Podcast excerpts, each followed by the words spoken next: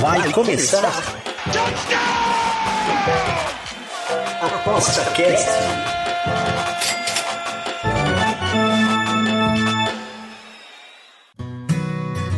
O ApostaCast é um programa apoiado pela SportsBet.io, o site das odds turbinadas.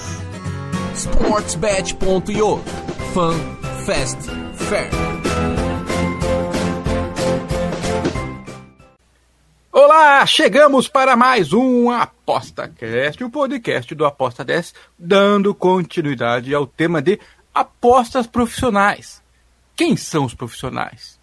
Como eles vivem? Eles dormem? O que comem? Enquanto estão no computador. É, não é fácil a vida de profissional nas apostas esportivas. Mas tá cheio por aí. Então a gente procurou, dentro do nosso é, grupo do Aposta 10, quem está com mais tempo de casa. é isso aí. Gustavo Zambrano, seja bem-vindo a mais um Aposta Cast. Obrigado, eu achei um momento muito propenso para fazer esse programa, porque afinal estou menos 20 na, na MLB, então já dá uma boa ideia do que é ser um profissional. menos 20 na, na temporada, é isso, né? É. Isso que dá pra dizer que não tem como recuperar mais, ou, claro, se acertar tudo, claro que tem. Mas mantendo uma média tua histórica, foi esse o ano? Não, teve. Vou contar a história do Joey Votto. O Joey, Joey Votto é um jogador de Cincinnati Reds de 38 anos que começou muito mal a temporada do beisebol, mas muito mal mesmo, num ponto onde um dos sites mais conceituados de estatísticas de aposta fez um artigo cujo tema era Is the End for Joey Votto, mostrando as estatísticas do voto e mostrando que era um ponto quase sem recuperação. O Voto linkou esse artigo no Twitter e escreveu Five months to go, enjoy the show. O Voto desde lá um outro jogador tem jogado no mesmo nível da carreira dele. Então não são mais cinco meses pela frente, mas são três. Aproveitem a viagem aí. tá certo, tá certo. Porque os outros anos no, no beisebol você tem entregue é, resultados bem decentes. Eu não sei de cabeça, mas eu sei que você tem anotado em algum lugar aí mais ou menos fácil de acesso e, em média, tem sido equilibrado, um pouco para frente, é, próximo a, a, ao equilíbrio, ou, hum. ou, ou, teve algum ano com mais que menos 10? Não, beisebol não. Beisebol a média é 5 unidades de lucro. Não é nada espetacular, mas o pessoal tem que ter em mente que o produtor de conteúdo e apostador, diferente do que ocorre com a NBA, que eu consigo fazer linha para todos os jogos, no beisebol isso não é possível. Então acabo sendo limitado a uma quantidade de jogos por dia e o fluxo é até menor do que o fluxo da NBA. O ROI costuma ser maior, não é verdade nessa temporada, obviamente, mas na média costuma. Agora as flutuações elas sempre vão existir, não é um esporte bonito. Beleza, beleza. Ok. O, o nosso tema em geral, é, nessa série aqui de apostadores profissionais, é, é, lidar realmente com a rotina, a forma de trabalhar, a forma de enxergar as apostas de acordo com o convidado. É, mesmo que a gente já tenha falado sobre isso em outros programas, com pitadas aqui e acolá, porque quando a gente começa a falar aqui com o Zambrano, a gente fala de muitos assuntos, mas vamos voltar a algum tempo atrás, é, falando do começo da carreira do Gustavo e o ponto X é quando foi que você falou assim, Gustavo? Cara, eu acho que eu consigo viver de apostas esportivas a partir de agora. Que você sentiu isso e quanto tempo demorou para você realmente, cara, eu tô conseguindo já viver de apostas? Teve um gap aí. O, o, a sensação de talvez dê certo e está dando certo. Você tem uma noção mais ou menos de quanto tempo demorou isso? Uns 5, 6 anos. É, você tem várias etapas. Você passa do recreativo pro iludido, né? o iludido acha que vai fazer lucro sempre. E aí você se, especial, você se especializa e passa por um processo de, ah, eu não posso largar o meu emprego porque isso aqui não é algo certo, né? E na verdade o certo mesmo foi quando eu comecei a produzir conteúdo, porque aí você sabe que todo mês pinga algum e você tem mais liberdade para fazer as apostas. Mas em determinado momento, quando eu trabalhava, eu chegava em casa, fazia as linhas para o dia seguinte, eu percebi e falei, olha, eu acho que eu consigo fazer algo aqui, eu acho que é um pouco diferente do resto. Então, nessa hora eu decidi largar e foi quando os sites de conteúdo como a Aposta 10, a Aposta 10 já existia até, ele é um dos sites mais antigos. Mas foi quando os sites se popularizaram mais. Eu recebi o convite para o Apostas FC na época, depois veio o A10. E aí eu achei que fazia sentido para mim poder fazer isso e não precisar ter aquela rotina de sair de casa, pegar a condução para um emprego que você não tem a mesma motivação do que você tem fazendo o que gosta, que é mexer com esportes. Então o processo meu foi esse, imagino que o de muitos seja parecido. Então, você não tinha tesão em sair de casa e ia ter uma loja e vender roupa? Não, não vendia, eu era do administrativo da. Ah, pô, o, o cara já confecção. era chefe, olha só, moçada. Não, não era chefe de nada, não, era só. ah, administrativo já tá. É, o jeito de falar assim, de, faz isso, faz aquilo, aperta esse botão aqui, registra lá as coisas. É um boy de luxo, tá bom, tô sacando. É, e, e, e vender imóveis nunca? Não, é, isso foi antes da confecção. Vender imóveis, o que aconteceu é que na época que eu entrei o mercado estava bem aquecido e aí esfriou muito em 2012, eu acho. Então ninguém vendia mais nada e existe uma qual a palavra? Tem mais corretor do que apartamento para vender. Demanda, tá, é, né, isso eu perdi a palavra. E existe um excesso de corretor, entendeu? Então você ia para um plantão uma semana inteira e eu nunca fui dos mais organizados até hoje. Você fica imaginando, chega lá o, o, comprador, olha, como é que é esse apartamento aí? É bom. Não, não, Mas, esse o, não é... O preço, o preço, o preço tá na linha justa, nem mais nem menos. tá super, na verdade tava tudo super faturado na época, mas é, e eu lembro claramente, acho que eu já contei isso algumas vezes, que me dava raiva, porque os clientes eles eram todos muito arrogantes, muito mais arrogantes do que Mais eu. que você? É, muito mais do que eu já sonhei em ser. E os caras, não, porque eu vou comprar isso aqui para investir, porque vai valer não sei quantas vezes mais. Eu pensava, vai valer zero, porque não vai ter trouxa para comprar de você. Você não podia falar isso pro cara, só pensava, né? Não, não podia. Mas, na verdade, cara, naquela época você ia para um plantão cinco vezes por semana e você corria um risco de não atender ninguém, porque era um sorteio e tinha muito corretor para pouco cliente que visitava o plantão. Uhum. Então, no fundo, você está pagando para trabalhar. Não, ah, não compensava. Só com o porcentual das vendas, né? Isso, não compensava absolutamente nada. Ok, ok. Bom, o... é importante a gente comentar o que fazia antes é, é, e como é que foi a transição, porque é o que todo mundo pensa e tem que decidir. Quem está ouvindo a gente aí e está começando, gosta, porque o tesão de analisar um jogo, tomar uma decisão, é, betar ou simplesmente fazer uma bet no papel, depois ver o resultado, é, é algo que motiva. E se você conseguir tirar dinheiro disso, porra, é sensação perfeita, né? Porque o apostador sempre tem a sensação que está melhorando um pouco todo dia, porque está fazendo algo de forma repetida, é, cada vez conhecendo mais o, o meio em que ele tá, se meteu, né? E os times, enfim, as, as ligas tal. Então ele tem a sensação que está melhorando sempre. Mas transformar isso em, em, dividendos, em lucro, é outra história. E é bom você falar que demorou 5, 6 anos e que também precisou fazer conteúdo, escrever e algum job para dar tranquilidade. Acho que isso é uma coisa que você não comentou, mas é totalmente a ver com a tua decisão e talvez até com a tua melhora de rendimento como apostador, Gustavo, ter a tranquilidade de entrar um dinheiro e justificar que seja para você mesmo, para tua família, para tua namorada, sei lá. É, as contas não se pagam sozinhas e a estabilidade nas apostas é muito difícil, muito complicado. Os últimos três meses foram péssimos para mim, por exemplo. Então, se você só depender disso, a não ser que você tenha um bank muito alto realmente, mas se você depender de dar justificativa para investidor, de ou até com o seu próprio bem, que se ele for limitado, fica mais complicado. Então, o cara passar muita.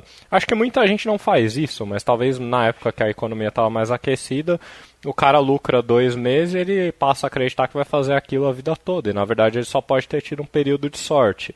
E aí ele vai, larga emprego, começa a apostar o que não tem e entra num, num ciclo sem fim. Eu, eu nunca realmente fui muito fã de aposta. Eu, é óbvio que eu gosto de apostar, tudo. Mas a, o meu negócio é sempre analisar. A aposta ela é o que me pagam por ser um bom analista, basicamente. Mas a minha graça mesmo foi analisar as coisas. Né? Eu vejo muita gente mais preocupada com a aposta e menos com conhecimento dos esportes em si. Você vê muita coisa que é rasa em conteúdo. Ok, ok. É, a gente brinca sempre com o Gustavo, quem está escutando não liga não, que gente, o Gustavo, ele brincou com ele mesmo, ah, mais arrogante do que eu não. É que o Gustavo tem um jeito de ser como pessoa, um cara que é ligado aos números, aos fatos, é, e quem escuta ele, pô, mas esse cara se acha ou tal. É, você quando trabalha, você assume uma carapuça, digamos, de eu sou o cara que tem que ser bom no que eu faço, eu sou confiante em, em mim, eu sou bom no que eu faço, por mais que as coisas às vezes dê errado, mas no geral eu estou na direção certa. É, o, o, quanto para você, Gustavo, essa firmeza no teu caráter, tua, na, na, tua ideia, na tua postura, no, no teu pensamento, é, é, te faz acreditar que é possível viver das apostas, é, é, independente do que achem que você é arrogante ou que não te conhece bem. A gente sabe que isso não é arrogante, é só o jeito mesmo. É, hum. Então, é essa autoconfi alta confiança e autoconfiança são necessárias? É, para você ajuda? Como é que fala? Ou atrapalha? Não sei. Como é que você lida com isso? É, eu sigo a filosofia do Miyamoto Musashi, famoso espadachim japonês. O, que é muito o cara do Harakiri? É, que muitos dizem que não existiu, né? Só uma lenda, alguns dizem que existiu. Mas enfim, o Musashi tem, tem uma frase em um dos livros que conta a história dele que ele falava: Eu penso humildemente de mim e grandemente para o público. É, eu acho que o brasileiro ele supervaloriza uma humildade que muitas vezes é falsa. O cara tratar bem todo mundo ou parecer humilde, e aí quando ele vai fazer a análise ele acha que sabe tudo e ele não procura melhorar, na verdade ele é mais arrogante do que eu. É, eu sempre, quando exposto a uma opinião contrária, tive a decência de analisar aquilo e poder mudar. Você só aprende assim nas apostas. Agora, os caras partem de um princípio que o que ele vê é a verdade absoluta. Eu sempre falo isso do pessoal que não gosta muito dos números. Se você não gosta muito dos números, é, você está achando que a sua análise é melhor do que tudo que foi produzido nos últimos anos em questão de estatísticas. Então os caras não evoluem. Eles acham que a convicção deles quanto à força de uma equipe é a verdade e no fundo o arrogante sou eu. Eu quando para eu quando sento para analisar um jogo, eu analiso de cabeça aberta. É, é óbvio que eu tenho minhas preferências, óbvio que eu gosto de mais de alguns times mais do que outros, gosto de alguns jogadores mais do que outros, mas eu tento não deixar isso interferir. E em parte, eu acho que o comportamento arrogante, às vezes, teve uma análise de beisebol que eu fiz esses dias, e o cara falou, caramba, Zambrano, você for com tanto ódio nessa análise, você zicou o arremessador do Astros, que é um dos melhores da liga. E acertou, era um underdog. Aí eu falei, não, eu só usei um... E o Astros é. perdeu, né? Perdeu. Eu falei, não, só usei um espantalho porque eu sei que as pessoas pensam assim, é o melhor arremessador da liga, logo ele não pode perder um jogo. Eu sei que ele é o melhor arremessador da liga.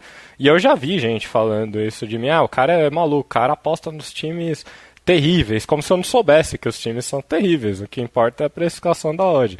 Então você lidar assim, principalmente no mercado tão volátil, uma temporada, por exemplo, a do beisebol, de menos 20 unidades é um mecanismo de defesa, porque se você a cada erro passar a acreditar que você está errado, que você não sabe nada, você não trabalha seis meses de beisebol, porque os erros vão ter, você vai ser espancado muitas rodadas. Então eu penso assim da da personalidade, que nem é a personalidade do dia a dia, é mais um personagem das apostas. É bacana falar sobre esse assunto porque tipo, ontem eu estava escutando na rádio, eu moro aqui em Curitiba, acompanho o noticiário local, desportivo, claro, e no momento a gente tem o, o Luiz Felipe Scolari como técnico do Atlético Paranaense. Que para mim é uma surpresa porque não, não, não dá fit ali o, o, perfil dele com o perfil do Atlético Paranaense, que é de montar elencos ou contratar treinadores é, em fase de evolução, mais baratos ou com ideias diferentes. Então, para mim, era uma, só uma questão de marketing, ficar um pouco tempo e depois ir embora, ou que nem falaram que ele seria de, gerente de futebol, enfim, um super técnico, enquanto troca os técnicos que são demitidos, enfim, tal. Aí, bom, eu escuto as entrevistas dele, né? E a de ontem, perguntando uma coisa clichê, como de sempre que pergunto, né, sobre um jogo pro outro, não sei o quê. Cara, e eu escutando ele falar, ele media as palavras e falava o de sempre. É, o nosso elenco, amanhã, respeitar o adversário, para ele media as palavras para não falar o que ele realmente pensava e para falar exatamente o que a imprensa, o público, a, a diretoria do Atlético esperasse que ele falava. Tipo, eu sou pago, sou profissional, para falar o que eles querem ouvir. A minha, a minha opinião não importa, porque eu não posso falar o que eu penso, senão eu estou fodido. Mas ainda assim, ele teve é, é, a, a, coragem de, pelo menos no derby local aqui, o Atletiba, né? O Atlético foi massacrado o jogo inteiro e fez um gol num pênalti duvidoso aos 50, cometeu um pênalti que não foi dado aos 52, não deram e ganhou o jogo mesmo assim. E ele na entrevista falou: não, se o Coxa saísse daqui ganhador hoje, estaria tudo certo, porque eles jogaram melhor, nós jogamos mal e merecíamos ter perdido, seria ok. A gente ganhou, bom para nós, mas é, por outro lado, tem toda a razão de estar chateado e faz parte, é o esporte. Então, é, também me surpreendeu por ser honesto e falou que ele pensava realmente, sendo que tem gente que nunca falaria isso. Mas no dia a dia também a gente vai ouvir o cara vestindo a carapuça do profissional. E não é aquele Filipão em cima dos títulos mundiais ou das Copas ou que treinou equipes, não sei o que tal.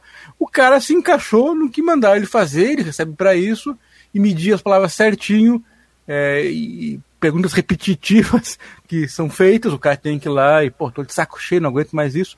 Mas faz parte, o profissional, ele veste a carapuça vestindo é, a camisa do time, é, gostando ou não, estando doente ou não. E isso faz parte também para o apostador esportivo. Vamos para o próximo assunto aqui, Gustavo Zambrano. É, eu fiz uma divisão aqui entre tipos de apostadores profissionais. Vamos ver se você reconhece algum deles. Bom, o primeiro é o profissional de apostas, aquele raiz, só aposta. Ponto. Sou apostador só aposto, não interessa se alguém sabe o que eu aposto, onde eu aposto, não, não, não fico divulgando por aí, sou eu. Ok. Primeiro tipo. O segundo já é um profissional de qualidade reconhecida que soma as suas bets pessoais a serviços de chips, que ele vende chips, vende serviço de, de palpites, enfim. É, ou também escreve conteúdo. Bastante comum, tá? Normal. Um profissional de qualidade que também faz serviços de conteúdo. Terceiro, um profissional que não beta, mas somente está com volume de trabalho prestando serviços ou de chips ou de conteúdo.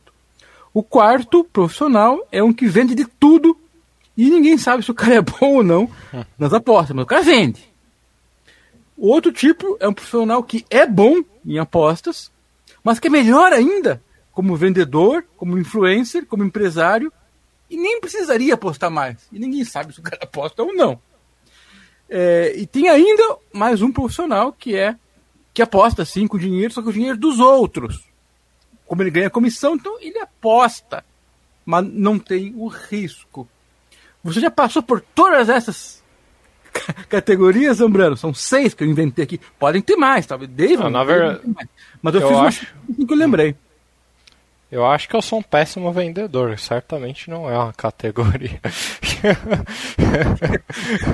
eu não tenho nenhum carisma pra. Já entregou que não tá rico, viu, galera? Ó, não, não, aí, poderia. Ó, eu acho que mais. Não que todos que façam são canalhas, longe disso. Tem gente boa que faz, tem gente ruim também. Mas não é o meu talento, eu não me comunico bem com o público. Às vezes a. Eu até falo isso direto nos vídeos. A análise é muito técnica é, e muito complexa, por vezes, quando você está lidando com um público que não tem o, o background de esportes americanos. Por exemplo, a análise de beisebol minha não é feita para um, um apostador novato. E é até difícil do cara que está aprendendo se adequar no meu espaço do tempo do beisebol ele vai ver muita coisa ali que ele não vai entender absolutamente nada. Então eu não tenho essa facilidade que é um talento louvável de simplificar. Eu, seria o talento de um bom professor, né? De simplificar um conteúdo complexo e passar isso de forma que as pessoas conseguem absorver. Quanto a apostar com o dinheiro dos outros, eu não vejo nenhum problema. Eu acho, na verdade, que o bom apostador, dependendo do mercado dele, é, essa é a meta dele. Porque é realmente muito difícil você ter um bank próprio capaz de suportar todas as perdas, sem que você tenha que tirar para para trabalhar com esse dinheiro no dia a dia, porque você tem que comer, tem que pagar a conta, o cacete a quatro, é, deixar ele ali. Então, não acontece no mercado financeiro, nem todo bom especulador é também um acionista, muitas vezes ele é só um gerenciador de, de carteiras, então acho que o apostador também funciona assim. É, os outros, eu não. Eu, eu, eu, produzir- eu- eu- eu falei bastante, né? Eu, eu sou o que, um que só aposta, um que aposta com o dinheiro dos outros, outro que vende o produto, mas é bom, o que vende o produto é ruim, é, e, e e um que faz um pouco de cada coisa, que aposta, mas também cria conteúdo. Basicamente essas divisões. É, hoje eu já fui o que só apostava, não sou mais, obviamente, porque eu crio conteúdo. E acho que eu tô nas outras três. Tirando a do vendedor. É, é, mas a gente sabe que eu concordo com você que é, lidar com banca própria e suportar a fase negativa, por mais que a gente sabe que, tem- que a gente tem experiência, que a gente já tinha passado por quase tudo tal, pode influir no rendimento do trabalho de análise seguinte. E por- às vezes por um tempo, né?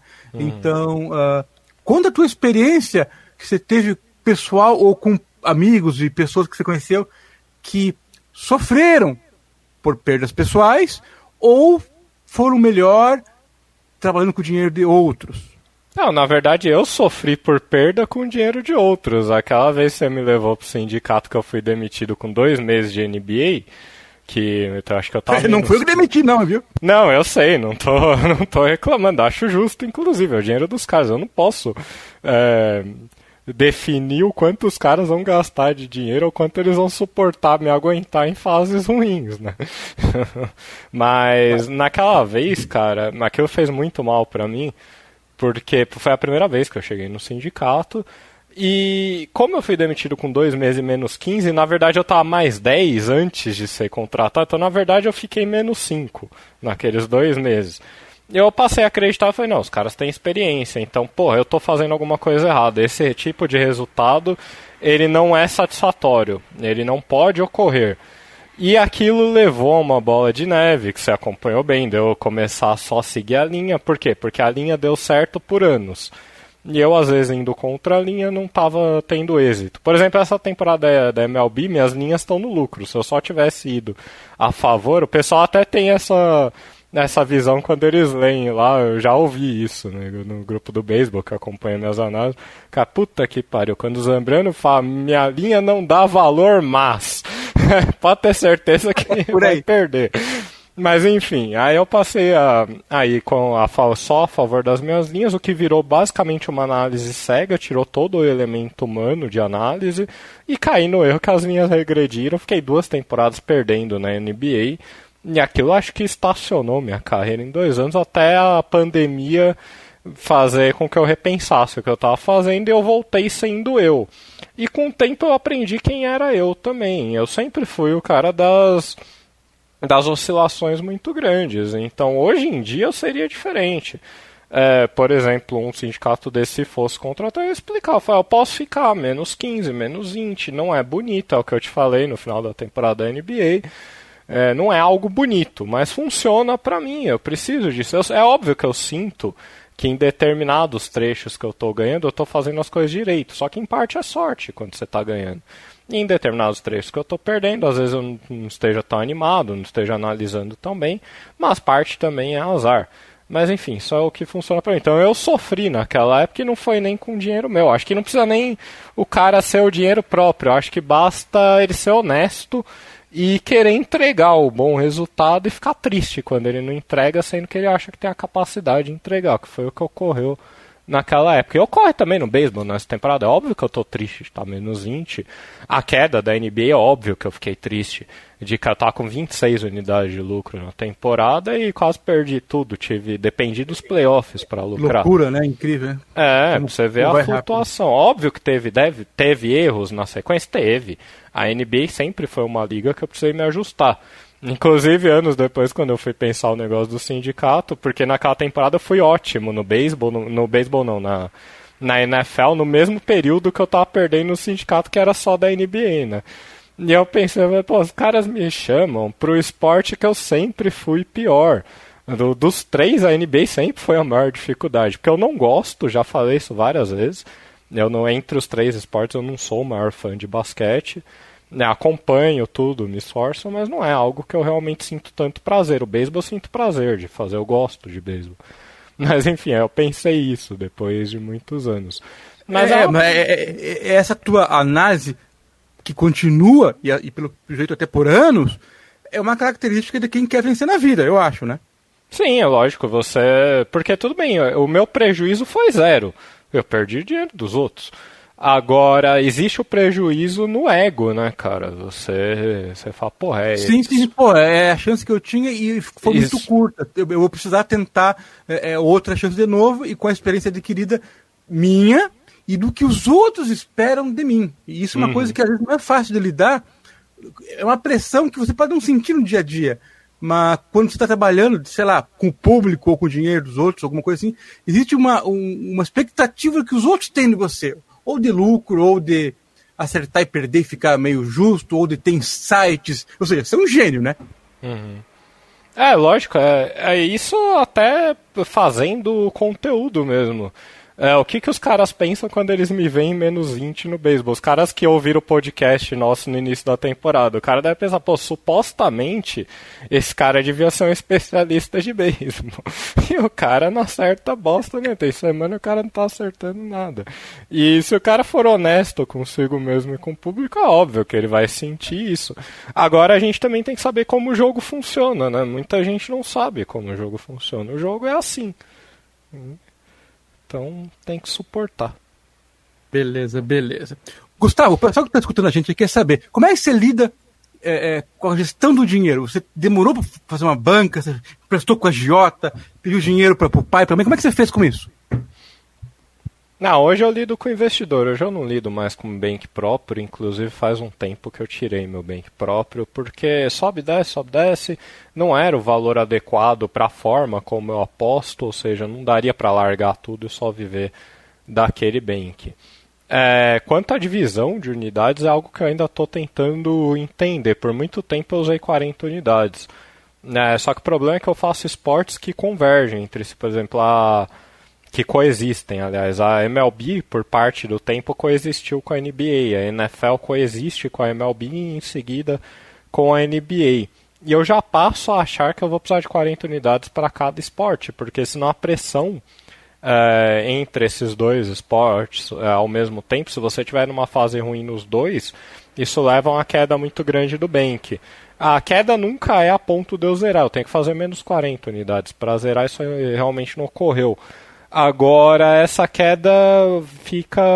É, ela impede alguns movimentos. Eu sou um apostador de fluxo alto, ainda que eu não esteja usando um fluxo tão alto no MLB, mas na NBA, por exemplo, o fluxo foi bem alto. É, enquanto eu não resolver a questão do fluxo e continuar com o fluxo alto, que é o que funcionou para mim, eu acho que nesses momentos que a temporada coexiste, o bank tem que ser ampliado. É, principalmente nesses momentos de perda é, seguidas, como foram os últimos três meses, foram terríveis. Eu espero que não dure muito mais tempo essa má fase, porque realmente já está me irritando. É, e quanto à rotina, cara, a rotina é algo que eu tento ajustar até hoje, porque eu não sei, eu devo ter algum problema, eu fico meio desanimado ao longo do dia. É, é eu cansaço físico ou cansaço mental de tomar decisões, será? Mais o mental, mas eu não sei se é só de tomar decisões, cara. Eu sinto que eu tenho algum problema extra, sabe? E é, sempre foi difícil para mim manter uma rotina. Eu faço para minha namorada direto, quando eu tenho um dia muito produtivo, ela fala, puta, hoje eu fiz coisa pra caramba, mas não dura. Será que a, a, a, as últimas bets, as últimas análises, por ser a parte de, de texto ou de vídeo, o próprio cansaço natural acumulado e do dia a dia é, põe em risco isso aí? Ou você acha que o resultado da última, das últimas análises pioram? Então, é que tá. Eu sinto que se o pessoal for observar os últimos textos, eles são sempre mais desconexos entre si, especialmente a conclusão, porque é a parte que minha cabeça já está lavada, né?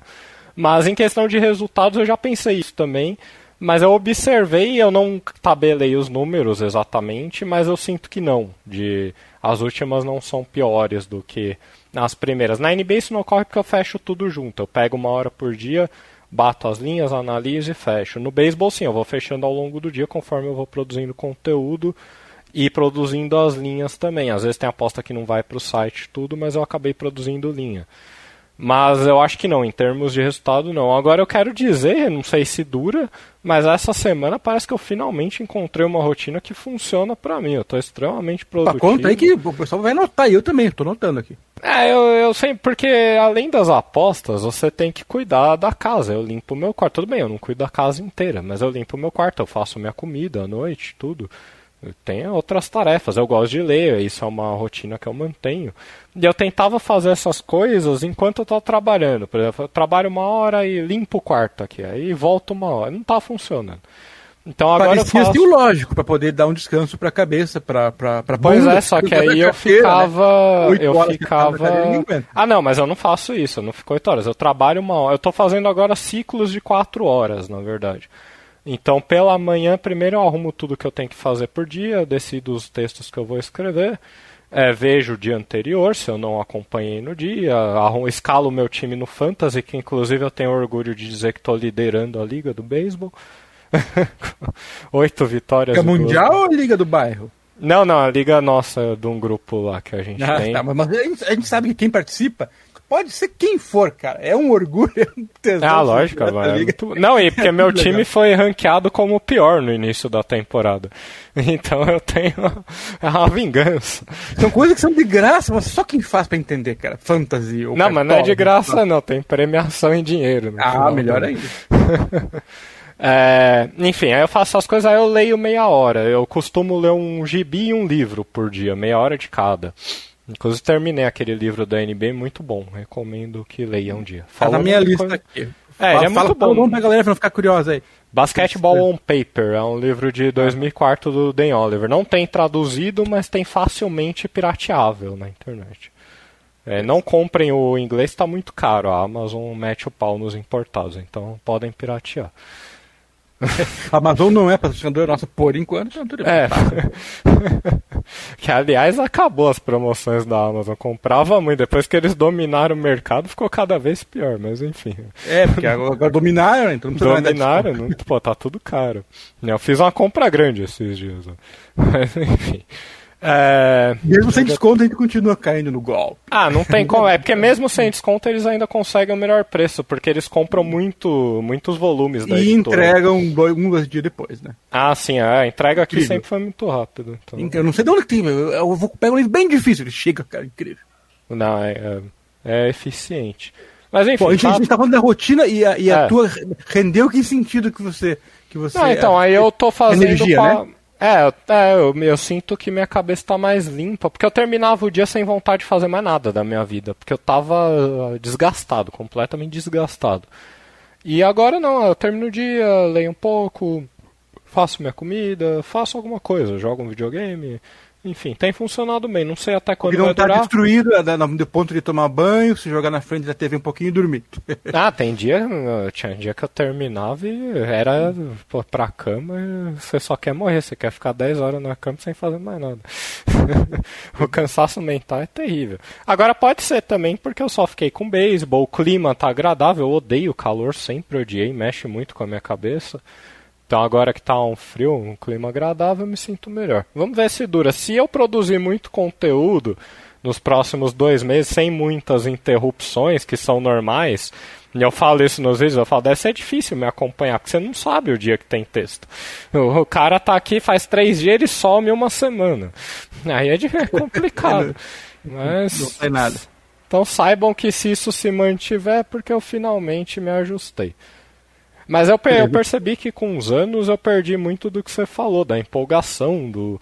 Pô, quando eu comecei eu tinha empolgação incrível, nem de só de apostar, mas de análise, de buscar as coisas.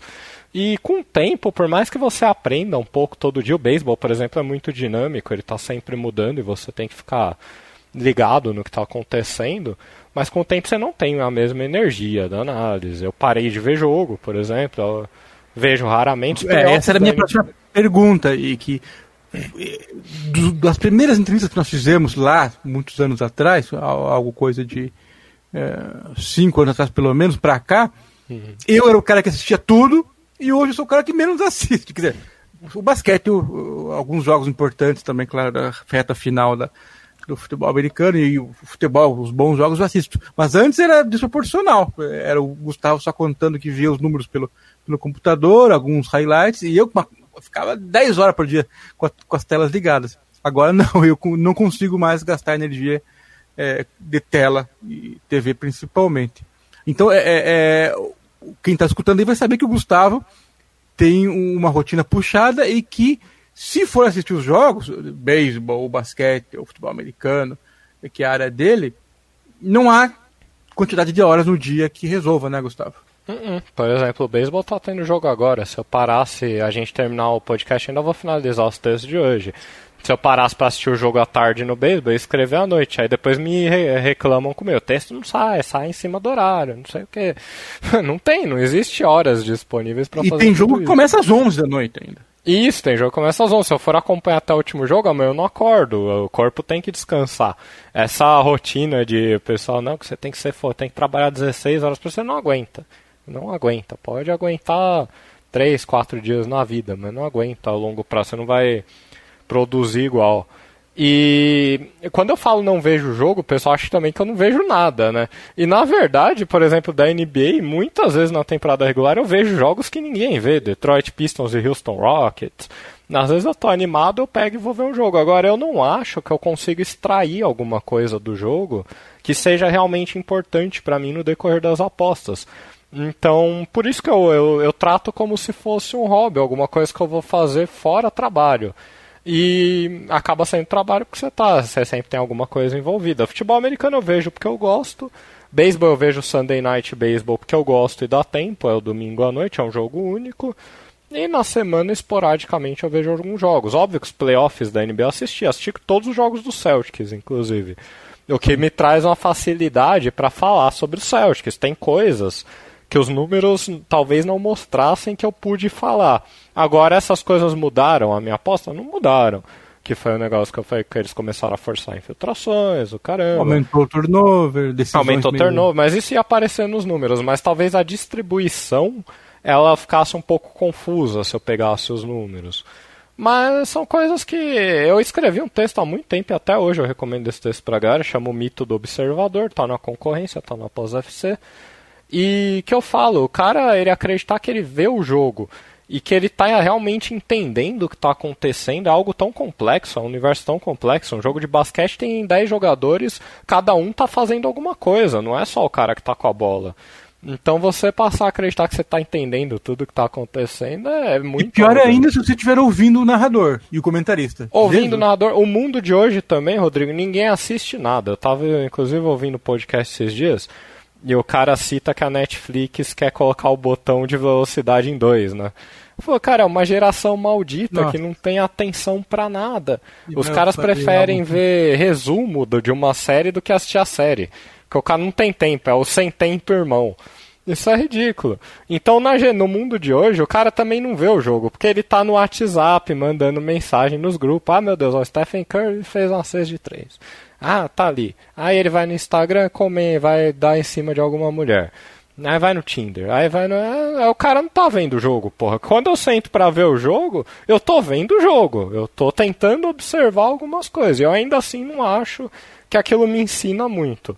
Agora, o público em geral não assiste o jogo, pode ter certeza. Assistem o jogo, mas não estão observando. É, e quando a gente fala público em geral, a gente tá no universo das apostas, tá, gente? Porque quem quer. Não, não no universo mesmo, no universo atual, no mundo atual. A galera não assiste Sim, mais também. nada. Tá, entendi. Tá, entendi.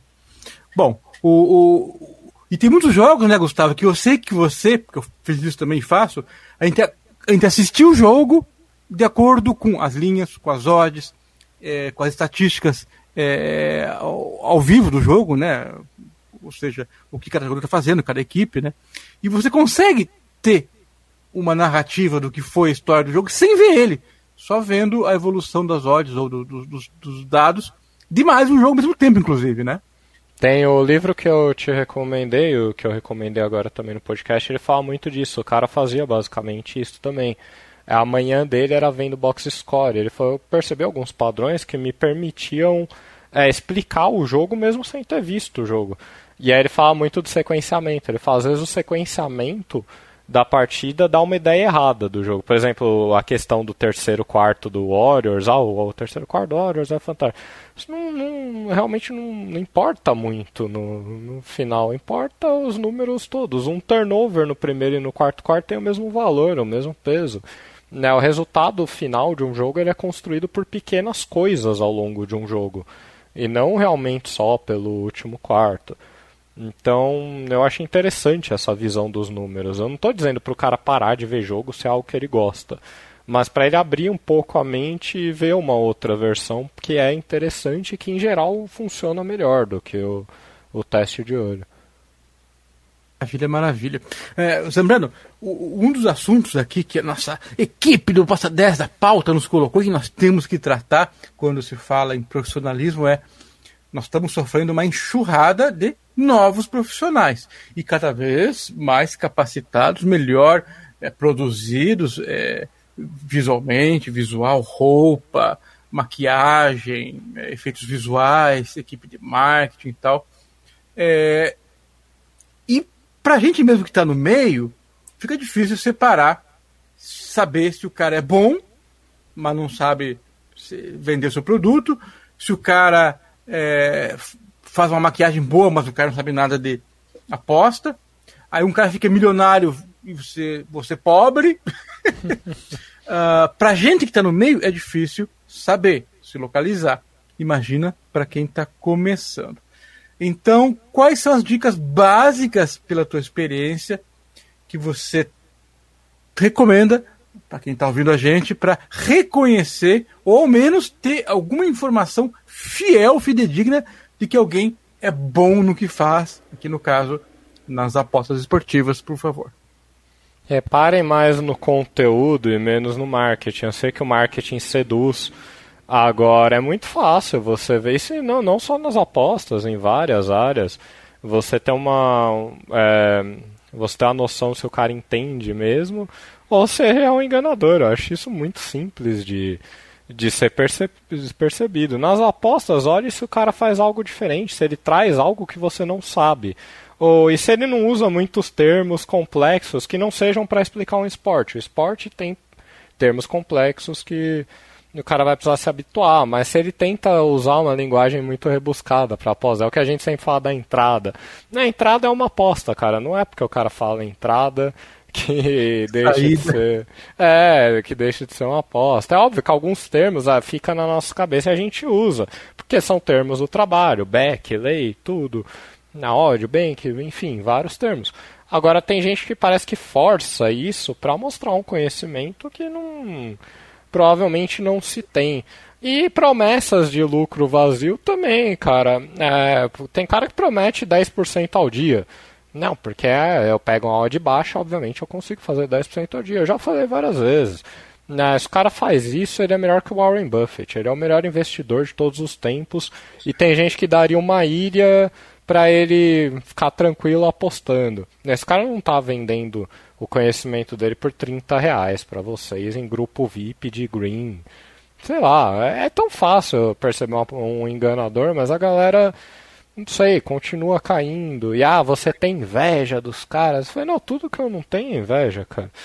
Eu, eu me sinto bem comigo. Não tenho mesmo. dinheiro, mas também não tenho inveja. É, mas isso acontece em toda, em toda área profissional. Sempre vai ter um cara que é mais especializado, mas que não, não é fácil de se vender e que não, obtém o mesmo sucesso quanto outros caras. Isso não tem problema, não é o problema em si. Agora, problema é o pessoal é facilmente enganado. É, tinha um apostador profissional no Brasil, hoje parou de apostar, está no mercado financeiro, amigo meu.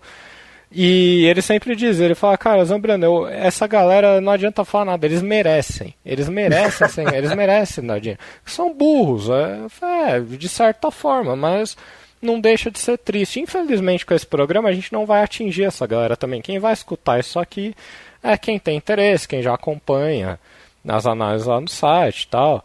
Aí o cara, o cara também entra no grupo VIP, aí lucra um mês, aí ele vai escutar quem? Eu que tô menos 20 unidades no beisebol dizendo que é assim mesmo?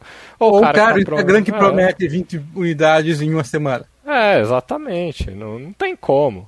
Ele paga lá os trezentão, quinhentão pra ver Aí você não vai ver ninguém chorando. É, era, era furada, porque o cara ficou com vergonha de assumir que gastou dinheiro de uma furada. Ah, claro. Não, e aí o cara vai achar que foi culpa dele, porque ele não seguiu direito, foi não sei o que.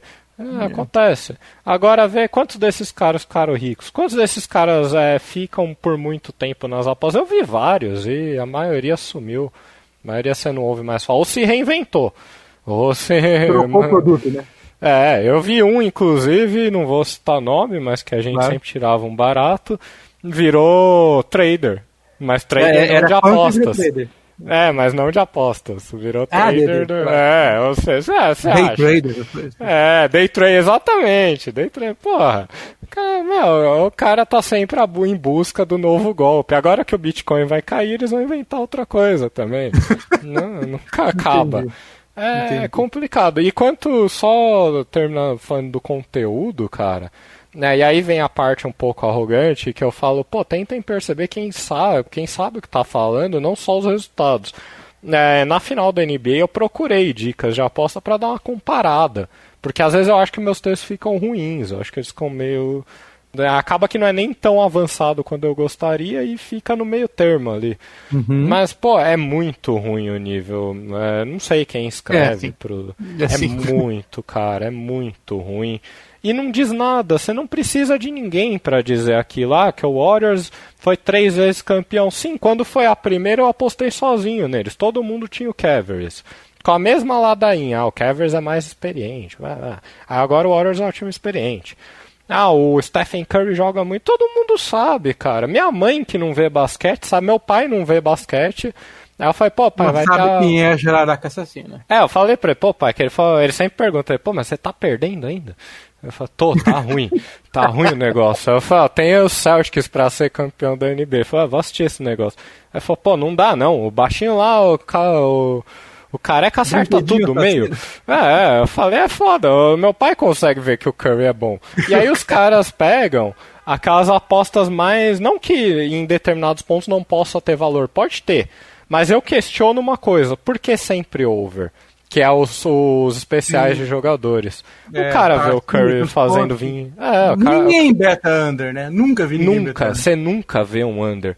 E aí o cara vê o Curry fazendo 20 pontos. Ah, é Stephen Curry over 20 pontos. E aquilo parece uma análise fantástica. Quando Uma você pensa. 1,25, né? 1,25. E aí teve o jogo 4, depois que ele fez E aquele 40 fez pontos. quase É, nada. Fez, fez nada, acho que fez 12, foi 0 de 8 da linha de 3. Sim. É, ou seja, falta o ponto principal das apostas esportivas, que não é saber quem é melhor do que o outro, Saber ou quem é qual bom. número é mais eh, valor, tem maior valor, né? Exatamente, a precificação. Essa é a busca das apostas esportivas. Senão todo jornalista seria um apostador, porque em geral é que eles ainda são bem ruins até no que eles deveriam fazer bem, que era saber quem é a melhor equipe. Mas em geral se sabe quem é a melhor equipe, não é uma. Aliás, quando eu pensei que o Celtics ia ganhar, eu tava falando pra minha namorada que eu falei, os, os Celtics, eles são o santo graal das apostas esportivas. Porque eles são um time claramente melhor que toda a concorrência que não é tratado como tal. Em geral, você tem uma ideia boa de quem é melhor e quem é pior. E ah, o seu desafio é precificar aquela situação.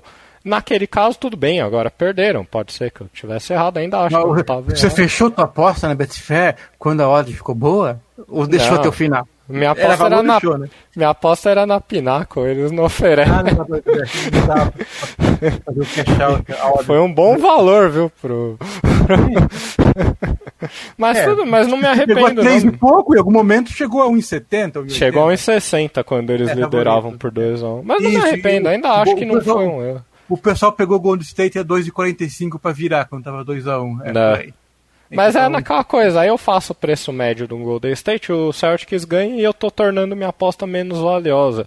Eu tinha Sim, uma é análise, era é. bem. É, Tem que pensar que se fizer essa mesma aposta aí 100 vezes, você, tem, você tem que deixar ela tá boa. O problema é que não Sim. vai ter. Tem fazer igualzinho. Mas não faz É, mal. não- o pensamento, não, não é o, o pensamento igual vai se repetir com times diferentes. Isso que vale, né? Exatamente. O, o Celtics, pra mim, ele era o Toronto Raptors de 2018. Infelizmente, eles não seguiram a trajetória do Raptors, não venceram, mas eu ainda tô, tô convicto que, eu- que eu tinha uma boa aposta. Né, fiquei triste da forma que eles jogaram, principalmente, não da derrota. Pra mim, foi, virou um outro time com três jogos seguidos, eu vou ocupar o técnico, mas isso é assunto. É, alguém tem que pagar, pô. Alguém tem que pagar, vou ocupar eu, que fiquei a temporada toda falando Celtics, Celtics, quando ninguém falava. Não vou, pô. É, mas é engraçado que nas nossas conversas lá pelo quarto jogo, a gente falou, cara, o, um, a, gente começou. Eu sou torcedor do Celtics, mas eu vi a viola indo. Tanto que eu, eu acabei apostando na reta final no Golden State, porque eu não estava conseguindo ver por onde, sabe? Uhum. Se eles tivessem como manter né, o que estavam fazendo, mas, mas tava com uma tendência para baixo, assim, enfim. Sim, É, sim. foi- era visível, mas, enfim. Manter a opinião, principalmente quando os números estão tão te resguardando, é coerente, né? Ah, e aí a gente entra numa coisa, se o cara tivesse que me perguntar, Zambrano, por que, que eu tenho que te acompanhar? Porque é uma merda te acompanhar, não tem... É, eu falei, é, realmente, você, pô, tô, tá faltando leite das crianças, aqui o Zambrano tá postando uns times horríveis do beisebol, É, ele não se ajuda. Mas eu diria, olha a trajetória de todos os anos e vê que eu sou um dos poucos que consegue fazer isso. O Celtics não foi o primeiro time que eu fiz isso. De pegar um time que quase ninguém tá olhando e falar, "Ah, esse time é melhor que o resto, eles estão jogando melhor. Né, fiz isso com o Hawks naquela temporada, fiz com o Toronto Raptors que eu apoiei, Phoenix fiz, Suns. va é, fiz várias vezes E no antes da época também. Utah, fiz várias vezes no beisebol, fiz na NFL, obviamente, que foi onde eu tive mais sucesso. Então, normalmente, quando você olha minhas apostas, você vai ver algo diferente. E boa parte das vezes algo que ninguém está falando, nem a mídia, nem outros apostadores.